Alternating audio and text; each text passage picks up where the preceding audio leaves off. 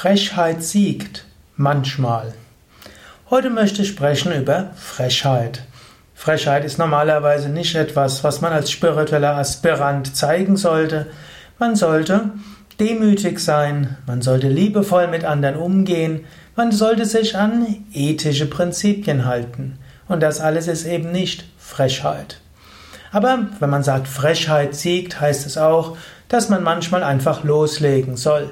Manchmal soll man nicht zu lange warten und abwarten, manchmal einfach loslegen. Und in diesem Sinne kann Frechheit tatsächlich siegen.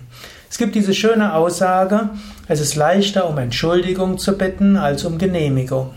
Manchmal wird man kühn sein und sagen, ich tue es einfach.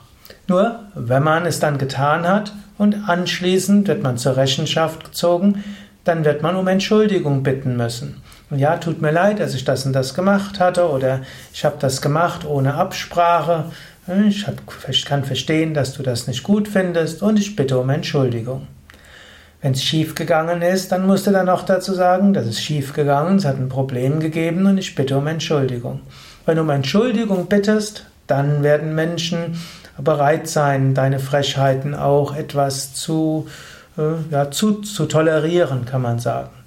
Wenn du frech bist und anschließend nicht um Entschuldigung bittest, dann kommst du in gute Probleme.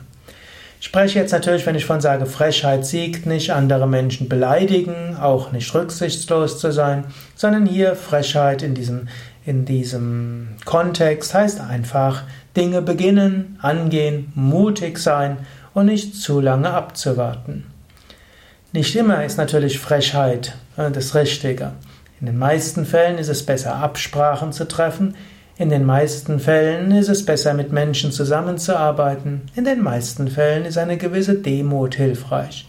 Deshalb, Frechheit siegt manchmal, manchmal auch nicht.